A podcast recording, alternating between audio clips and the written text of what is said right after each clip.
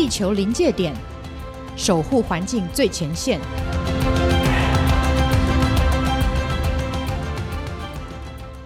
各位听众朋友，大家好，呃，欢迎来到我们最新一集的《地球临界点》的节目。我是天下杂志的资深撰述刘光莹，先跟各位拜个晚年哦。这是我们在呃牛年开春的第一集的《地球临界点》。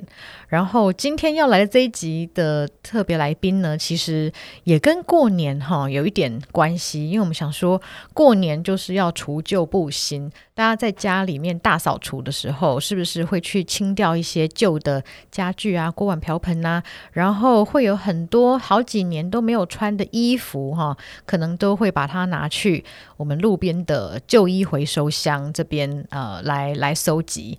然后不知道说大家最近几个月有没有发现说，这个旧衣回收箱呢，好像常常会满出来。那有没有想过哈，这个旧衣回收它到底是跑到了哪边去呢？那它到底会经历哪些奇幻的旅程？那又为什么说最近的旧衣回收好像会比较多人要拿去丢，然后箱子常常会满出来？那我们今天哈请到的。来宾非常的特别，呃，是呃吴基正先生哈，他是九泰资源回收有限公司的负责人。吴先生很谦虚，他不敢说自己是全台湾最大，我自己帮他讲，他说是北部最大的旧衣回收商哈，九泰。那让我们来欢迎一下那个吴大哥，吴大哥你好。诶，各位听众大家好。嗯，是，先问一下说，说哈，这个吴大哥一开始为什么会来做这个旧衣回收的事业呢？然后是什么时候开始的？哦，其实这是一个因缘聚会啊，哈，这个是早期我是在去中国投资，结果被人家倒账，结果自己也经营失败，所以回来到台湾，差不多在二十年前。哦，那回来时候，当时是在。做工程建设，在我们的桃园这里，那一个因缘机会，就是有一个亲戚他在做这个旧衣回收，他刚好有一些不要的牛仔裤，嗯放了很久，他没有卖掉。那那当时，因为我们工地有很多的那种泰国的外劳，哦啊，所以他们说，哎，这个东西可以拿去这个工地卖，这个这些外劳，那就想尝试看看。哎，结果去一件卖他们五十块，哎，接受度还还蛮 OK 的，哦，卖得很好，穿得很开心。哎，对，因为五十块在那时候，哎，觉他们也觉得很便宜，而且工作穿没有差，啊，就这样因缘机会就去投入这个旧衣的这个事业。哦哦，所以说一开始并不是说直接把旧衣。呃，回收，所以你你也是有在卖这个二手衣的交易这样子？对，刚开始就是卖这些外劳哦，哦，从这些外劳起家。哦、那后来因为我们对这个东西也不懂，然后刚开始要去跟很多的这个这这个回收厂买这个衣服，也买不到。嗯，为什么会买不到呢？因为其实早期这个东西都有，人家都有固定的。人在拿哦，那我们是菜鸟又不懂，嗯、要去跟人家拿都被排挤。那那时候就想，那不然我干脆买不到，那自己来收。哦，那早期在设这个桶时都是路边随便摆，哦，就乱摆偷摆这样子。但是自己去摆，哎、欸，摆了没三天就被清洁队收走了。嘿，为什么？因为他觉得你是没有跟他拜过码头。因为我们这个是不合法的哦，哦，不不合法啊，早期回收箱也没有合法的。那为什么其他人都不会被收走，你们家都会被收走？啊、其实他们就是说有一个，他们知道摆酒的人知道哪边比较会人家举报啊，哦，哦啊是哪边比较不会。了解。那所以后来是说，我们路边的那个旧衣回收箱好像都有统一的那个样子，是不是说后来就跟清洁队这边合作了？不是，后来就是因为台北市先开始，接下来是新北市，就有这个呃环保局，他给社福团体去申请，然后可以设置这个路边的回收箱。哦啊，所以那时候我就开始从桃园上来台北，就跟一些社福团体开始做一个配合，用他们的名誉去跟环保局做配合，然后去设置这个回收箱。那这个。回收箱是从哪一年开始的呢？就是你们收的状况怎么样？诶、欸，回收箱应该，诶、欸，历史应该也有快，应该二十年有了，嗯、应该二十二十几年的，那时候只有台北市，哦，嘿啊，接下来才新北市，然后陆续到有的地方都有，诶、但是有的县市现在还没有，你像桃园，桃园现在也没有，没有开放，居然没有，对，桃园到现在都还没有开放社普团体去设置。哇，那所以说，那桃园人如果买了很多衣服，他想要 就是把衣服捐出去的话，他有什么样的管道？哎、欸，一就是送到社服团体啊，哦、或者是慈济啊，或者是社区大楼里面的回收箱，嗯、或者是清洁队。是。那您在做这个旧衣回收哦，这二十几年来有没有碰到什么让你比较印象深刻、很难忘的事情？其实，在收的过程中。哎、欸，其实里面什么东西都有啦。嗯，哦，你像我们更夸张的，我们收过骨灰坛，哦，还是收过一些奇奇怪怪的，反正你只要想得到的东西，几乎都有可能会出现。就他把它当做垃圾箱在在丢。对对对。哦，是这这也是蛮辛苦的，你们还要帮人家做垃圾分类，千奇百怪什么都有。甚至有些佛像，人家拜一拜没没有要拜了，就把它丢到。回收箱旧衣回收，我觉得这回收箱以后应该要做成透明的哦，这样大家可能就不太敢乱丢一些家里的东西啊。那还有一件事是说，因为我们大家就只会说把衣服丢到这个回收箱里面，但是呃，到底这个衣服它进了这回收箱之后，它经过了哪些的旅程呢？它会去到哪些地方？可不可以请吴大哥帮我们说一下？可以，其实你如果丢到路边的回收箱。哦，路路边的回收箱是社福团体设置，那社福团体设置，他们收集之后会送到我们的工厂，那我们的工厂我们再来分类，那我们分类会先把一些，比如说纸袋啊、塑胶袋啊，一些很脏很破的，直接就先把它做一个分选，哦，接下来的话再依品项来做一个细部的分选，那因为我们是做。细分类，嗯，什么叫细分类？就是我们把这个衣服的样式啊，或者是男生女生的分到很细。哦，哦，我们总共分了差不多一百多个品项哦，像比如说，诶、欸，女生的衣服来讲，女生就分上衣，上衣就分好几种。哦，衬衫呐、啊，然后、欸、对对对，还有什么毛衣呀、啊、针织衫啊，这些都、欸、都，然后细肩带啊、T 恤啊，哦，Polo 衫啊。洋装啊，洋装还分长长的、短的，哦，裙子又分长的、中的、短的。那有分品牌吗？欸、名牌的、嗯、Uniqlo 的？没有，这个就没有分啊、哦，没有分品牌。嘿嘿嗯，那我们分选之后品检，就是看它没有故障、没有瑕疵，我们才送去打包，然后再准备装柜去国外。哦，那专柜去国外是去哪里呀、啊？我们目前来讲，诶、欸，东南亚跟非洲，哦，非洲有西非、东非都有。所以说，东南亚跟非洲，呃，收比较多这个台湾的二手衣的是哪些国家？东南亚来讲，其实早期是柬埔寨最多，嗯，因为柬埔寨是他进了柬埔寨之后，他再流向越南、诶、欸，泰国，哦、啊，但是这两年。那边的需求量又比较少一点，所以现在又多去，有的是去马来西亚，马来西亚再跑进去印尼，哦，哦啊，菲律宾，哦、菲律宾的需求量也蛮大的。哦，那为什么越南跟泰国这几年的需求比较少呢？嗯，其实越南跟泰国的经济也慢慢在好起来。最近因为现在很多的一些外外资啊，外商都很去越南投资。很多，所以他们的纺织业、加工业也慢慢的起来了。嗯，他们也不想穿旧衣服了，他们觉得自己产的衣服就很便宜又好，不需要去买人家的旧衣。其实这是一个经济的问题啦。嗯，如果你的人民的所得越来越高的话，哦，他们的选择性就越来越多嘛。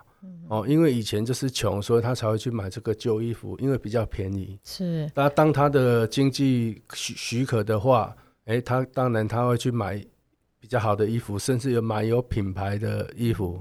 对，哦，所以这个其实也会带到说，我们等一下想要问的一个问题哦，就是当呃有朝一日，如果说所有的这个呃开发中国家都慢慢的有钱起来，他们。都不要二手衣的时候，我们长久以来要怎么办呢？但是我们先回来到哈，我们今天的很想要问的是说哈，我们现在的就医的体系呃，好像出现了一个比较大的挑战。好，因为像我们同事在去采访的时候，就看到说，在你们工厂那边堆了非常多的衣服运不出去，那或者是还包括说，在路边的就医回收箱都满出来，来不及去收。请问一下是？为什么这一两年会出现这样的状况？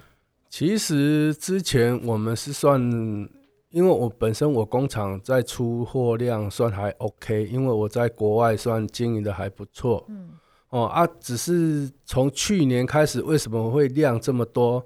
哦，问题是从疫情爆发以过来，哦，因为有一些国家他们的疫情也很严重，嗯，所以根本我们的货就没有办法过去。哦，是因为他们的港口可能根本就没有在运作吗？对，几乎没有在运作，嗯、而且很多的事，诶、欸，海关的事情都停摆，大家都染疫了，诶、欸，也有这个可能的，然后、哦、啊，但是就是说变成我们都出不去，嗯、那出不去就是我们在工厂在做，我们的生产就把这个效率都放得很慢，我我们就做慢一点，但是做慢一点有一个情况就是。我的东西原料是一直进来，因为大家就医还是一直不停的在丢出来，并不会变少。对对对，所以说我们的库存就会越积越多。哦，那后来导致于，哎，国外的有比较好的，就是说他们疫情相对的有有知道怎么去稍微做一个控制，哎，货物是可以开始慢慢的流通了，但是接下来就变成说那个运费。嗯，一直涨，一直涨。哦，运费为什么会一直涨嘞？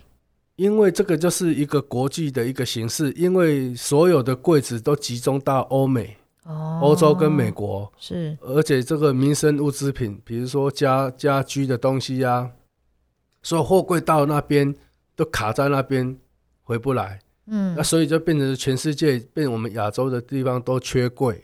嗯哼，那缺柜这个东西就变成说。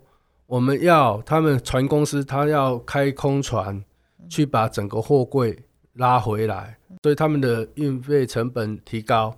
哦，但是相对的，这些船公司也涨价，所以就运费因为缺柜，大家哎，反正你要你就拿，不要我们他也不勉强，所以这个就变运费就水涨船高，船高。就好像，因为我们同事哈国珍他有写过说这个，呃，就是这个运费航运哈大涨。这个之外，雪上加霜，好像这个货柜还会掉到海里去，就是或是那个船会越开越慢哦，导致让这个呃货运的这个成本水涨船高，然后再包括说现在好像所有的一些高科技也都是在拉料，所以他们去载那些晶片呐、啊，可能都已经来不及了，就是这个就医，他们可能就会觉得说，哎，这样子很不划算，这样子。因为晶片厂其实他们有的都已经走空运。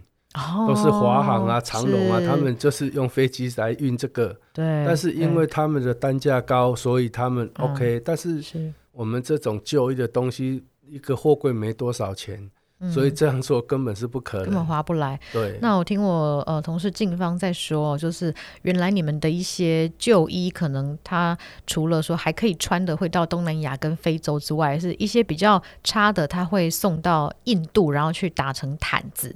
好，那这个部分的运费，它这几年涨了多少呢？印度的运费本来一个柜子差不多美金差不多两三百块，嗯，诶、欸，涨到前两个月已经涨到两三两千多，甚至到三千多，涨了十几到二十倍，几乎是这样子。欸、对，那这样根本就完全做不了啊！不是这个，变成说我们本来我们是运费我们出，我们把一些废料送去给他。送给他，哦，让他们去再利用。那相对的，现在运费那么高，我们如果要负担这个运费加起来的话，变成我们出口是划不来的。所以说，变成说这个东西就是想办法在台湾就处理掉。哦，那这个要怎么样处理掉呢？哈，那像您刚刚提到说，一年的话是五千吨是你们收的料嘛？哈，那五千吨当中，如果是一般的状况来讲，有多少是出口二手？有多少是出口废料？多少是自己处理？那现在有什么不一样？其实现在如果好的东西啦，完全就是说可以卖到孟加拉啦、非洲的啦，应该只有差不多。三成，嗯，OK，三成是不错的，差不多三成，嗯，三成可以，就是说可以卖钱的，嗯，其他七成的是没办法卖钱的，哦，甚至我们还要付一些处理费，嗯哼哼哼，是，所以现在变成说这七成，那因为运费很贵的关系，去不了印度了，对，那你们要怎么样处理这七成呢？所以我们一就是去焚化炉，二就是去做燃料棒。嗯嗯嗯哦啊，那焚化炉，因为现在焚化炉的每个焚化炉都是很满，他们也不希望我们把这个衣服送去他们，所以说焚化炉的进场价也一直在拉高。嗯哦，全台湾的焚化炉把这个高热值的这个东西都一直在拉高，所以我们的成本一直提高。嗯啊，所以我们现在目前目前来讲都是去做燃料棒。哦。哦，因为做燃料棒相对我们的成本还会比较低一点。哦，我想说，可能很多听众朋友他可能不知道说，哎，什么是燃料棒？哈，从来没有想过说，这一个你丢到回收箱的旧衣服，它居然会变成燃料棒。那这个燃料棒是谁在烧？然后又可以拿来做什么用呢？嗯，燃料棒它就是把衣服破碎之后再重新的挤压，它把它的金属的东西先去除。然后再把它挤压成棒状，诶，就是一坨一坨的，对对，一坨一坨的。嗯，然后就是去一些锅炉啊，比如说它需要蒸汽，哦啊，然后有一些是它可可以火力发电，哦，比如说诶，火力发电厂，哦，他们去做辅助原料燃料，哦，它本来是烧煤炭的，哦哦啊，但是因为你烧煤炭，煤炭全部要百分之百进口。哦，对，它可能添加个百分之十趴、二十趴，嗯，来当这个辅助燃料，哦，哦，一样呃去燃烧，只是说，哎，把这个原本要进口的东西把它降低，哎，然后把这个东西去做一个处理，然后拿它来当热源。哦，所以说对这一个锅炉的厂商来讲，它本来的。在采购这个燃煤的成本，可能就可以降低，是这样子吗？对，哦，那是是说这个燃料棒的它的采购成本跟煤炭比起来，大概是差多少？其实进口煤是也是很便宜。哦，okay, 哦，因为我们现在是厂商把它做成燃料棒，是免费送给他们。哦，希望他们去使用。对，是希望他们去使用，哦、然后他们去使用，嗯、我们国家可能会给他们一个一些补助，哎，一个绿能标章。嗯，是是，是哦，因为他有这是、嗯、怎么讲，我们。诶，经济部还是什么？诶，对这个减碳，诶，减碳，这个叫减碳哈。诶，对对。哦，我很好奇哦，可不可以透露一下，说有哪一些的企业的锅炉，它现在是有用到这一些旧衣来弄的燃料棒？应该之前来讲，就是说有一些纺织厂的一些锅炉啊，嗯、哦，嗯、甚至说诶，大元气电啊，嗯，哦，气电共生。哎，对对对，嗯、那还有很多的是目前都有在试啊，比如说。哦，永丰余啊，哦，还有一些职场啊，一些这种需要热能的一个一一些厂，哦，目前都有在试。嗯、那甚至我们跟台南这个荣顺在配了这个厂商，嗯、他们也有送去国外，再给国外去试。哦，嘿啊，所以说这个都有慢慢的在酝酿当中。是是是，对，我觉得。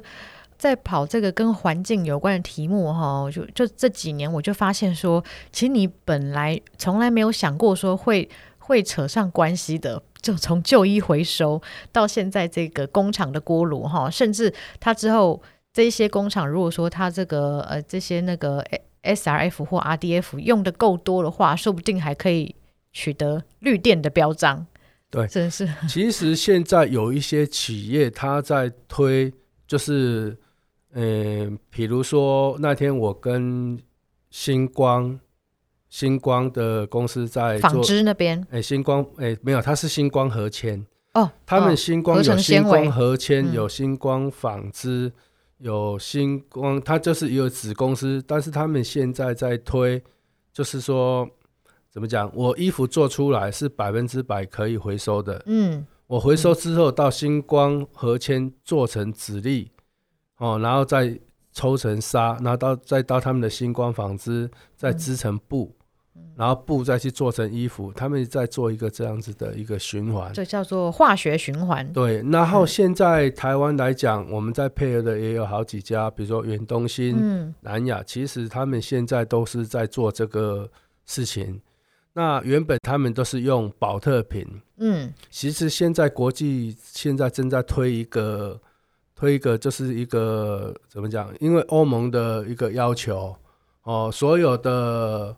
哦，比如说保特瓶厂也好，哦，比如说可口可乐好了，对，它在二零二五年之前，它的可口可乐瓶子，它要回收率用二十五趴以上的回收料，对，去做瓶子，嗯嗯，这个叫做瓶子到瓶子，对，从瓶子到瓶子，对，B to B，对，其实现在在推的哦，衣服也是一样，嗯，衣服一样，他们欧盟你要打入欧盟的市场，嗯。你就是在二零二五年之前，你的。衣服的回收料的比例要加在百分之二十五，要不然可能卖不进欧盟。对，没有，嗯、你要取得这个认证，你才能进军欧盟。哦，不然你不能进去，因为欧盟也是一个很大的一个市场。没错，所以说。在这样子的一个需求之下，哈，你看连可口可乐也要瓶子，然后所以这样子来讲的话，在纺织业者来说，他要去取得这个宝特瓶来做的原料，是不是就会越来越困难了？好像听说现在就已经很难了。现在全世界都在抢宝特瓶，都在抢宝特瓶。对，因为宝特瓶的认证哦，他们有一个 GRS 的一个认证，就是说你这个衣服是从宝特瓶来的，宝特瓶做的纸粒有。这个认证，现在还有就是说，我们做衣服剩的那个边角料，嗯，去做成的塑胶粒，这个也也有一个认证。啊，也是 rPET。对，哦、然后现在其实因为保特瓶大家已经抢到没有地方抢了，嗯，哦，而且这个已经不是一个，就是一个新闻的，这个已经全世界都知道，这个衣服大部分都现在是用保特瓶来做，了，对。对，所以现在大家把这个想到用衣服。把可以拿来回收的衣服，再来把它熔成粒，然后再去做成丝，再做成衣服，就是衣服到衣服这种概念。是，所以现在很多大厂都在推这个这个事情。所以说，这个对你们来说也是一条正在实验的路，是吗？你们现在大概做了什么样的尝试？因为现在我们现在是把衣服里面有化纤成分的衣服，把它挑选出来。然后除配件，然后我们都给远东新啊，就刚我讲的这个远东新啊、南亚、星光，让他们去做试试验。嗯，哎，其实他们已经试的都差不多了，技术都已经成熟了，现在只是在等量产。哦，是是，那这样我们以后很快就可以等于说自己去解决这个废衣的问题，而不是说全部都依赖呃东南亚啦、非洲或是印度这样子。的一些做法。其实我的理念是这样子，衣服还是要完整性的，比如说它不用再加过任何的加工，我们穿过的哦，但是它还可以再使用的，嗯、还是最好它可以去到非洲，对哦，还是说东南亚，哦，他们可以再使用，因为这样子我们才能减碳。是，第二条路才是把它做成原料。对。哦，就是说你可以回收的东西来做成原料，因为你要做成原料，你还要去加工。对，哦，所以这个就是耗费能源。对，耗费能源。嗯，那最后的不都不行的，我们才拿去烧。嗯，那烧我们就是说，哎、欸，有有规划性的烧，让它哎、欸、又可以增加这个效能出来。嗯，哦，符合这个经济效益跟那个，比如说我们要它的热能啊，还是要它的一些。一些这样子减碳的一个方方式，是对我们这个地球好的。嗯嗯嗯，对，我非常同意啊。所以说在，在呃，大家可能会觉得说啊，穿别人穿过的衣服啊，可能会觉得不干净还是不卫生还是怎样？可是其实我最近在台北哈、台南的一些巷弄里面都发现很多古着店哦，有那种比较呃旧的 vintage 的衣服，大家其实都会去那边选购。那还有我之前在住在呃欧洲的时候，尤其在在德国哈柏林，他们会有很多的真的是二手衣服的店，那他们可能都是二三。就是十几二十年前的衣服哦，大家都还在穿，然后大家也觉得说，哎，这个蛮时尚的，也会蛮喜欢的。其实这个衣服在美国来讲，或者日本哦，这种二手衣店其实是很盛行的。嗯，哦，因为它你可能用十分之一的价格就可以买到它的一个原本的一个卖价的东西。嗯，哦，它不是不好。哦，它有点是过季。其实我们的衣服是一直在循环。对啊，比如说我们一个喇叭裤好了，哎，现在流行喇叭裤，但是明年后年就不流行。嗯、但是十年后它又回来了，又回来了。对，所以它并不是不好的东西。嗯、那我们国外美国跟日本他们都做得很好，而且他们的接受度也很好。但是我们台湾就很奇怪。对啊，为什么哈？因为这是一个观念的问题。嗯哦，因为。早期人家卖卖这个二手衣的，好像在做贼；买的买的也是好像在做贼。偷偷买，为什么你们会很像在做贼？不是因为卖就怕人家知道啊，怕人家知道你是在卖这个，人家会说啊，你这个什么黑心啊，还是说什么呃，就是有一些不好听的的想法，就被污名化了啦。对，嗯嗯哦，那是现在你像嗯，过年前有。你们天下杂志的一个报道出来哦，他把被那个雅虎的放在首页，嗯，那首页就有一些酸民啊，就会开始跳出一些 一些不好的一些，觉得说啊，反正你们这个都是厂商在赚钱呐，哦，还是说怎么讲，就是一些不好的一些话语就出来。其实这个是都没有关系，因为本来他讲的也是对，我们本来是。我因为我们是厂商，对，我们是把盈利为企业，就是要赚钱。然后赚钱之余，我还解决了大家的问题，这有什么不对？对，所以我们在强调的是就是这样子。嗯，即使我明明是做一件事好的事情，嗯，好的事情，那为什么说他们就把我们想成说，哎，好像我们是用偷的、用摸的一样？没有啊，那都是大家自愿把衣服丢到那个旧衣回收箱啊。对啊，这也没什么不对。那其实对啊，其实这个东西来讲，嗯，我们今天要探讨的是说，不是说这个行业好或者是不好，只是说我们如何去教育说，哎，这个事情是对的，让他说，哎，我们买这个二手衣是减碳，哦，嗯，是一种正常的一个一个事情。对，没错，像我们去年的在呃我们周年庆的这个题目里面的哈，就有讲到说，呃，就是其其实，在食衣住行各方面，你都有很多可以降低环境冲击的方式。然后多穿二手衣其实就是一个，然后还有另外一个就是说，哦、呃，大家可能要买的衣服要选择呃那种品质比较好的，要不然可能就是你买了。那种比较哦快时尚的那种，一两一百一两百块的，它可能几个月以后就没有办法穿了，所以这个对环境的冲击就比较大。那呃，最后有一个很好奇的问题哦，就是其实也是吴大哥刚刚一开始有提到的，就是我们的衣服很多二手衣哦，如果还可以穿的话，就会送到非洲或者是东南亚国家。但是其实随着说。这些国家他们的经济状况也越来越好，那人民对于他的这个要衣服的要求也比较高，之后他可能在二手衣的这个需求就会越来越低，那甚至他们可能还变成二手衣的出口国。那对于台湾来讲的话，我们长期的话，这个状况应该是要怎么解决？就是有朝一日可能连非洲或东南亚都不想要台湾的衣服的时候，那这个时候该怎么办？其实，所以说这个就是我们致力要再去做的，就是说尽量把可以回收的东西，把它转换成能源或者是可再利用的一个资源哦。比如说我们现在极力在推的这个聚酯的，嗯，聚酯可以来聚酯纤维的东西，甚至羽绒、尼龙，哦，我们一直在推的，只是我们台湾的厂家目前有一些还是没有办法。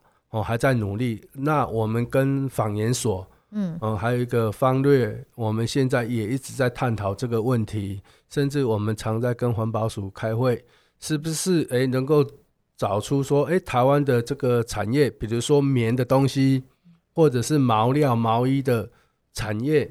让它可以不可以说这个东西拿来再做一个处理，一个循环再利用，尽量可以把能够再利用的东西尽量的全部把它拿出来，嗯、把它发挥出来，嗯，好，到把它变成一个可以用的东西。所以也有点像是一个循环经济的概念。对对对，哦，对，因为呃总是没有办法说呃永远。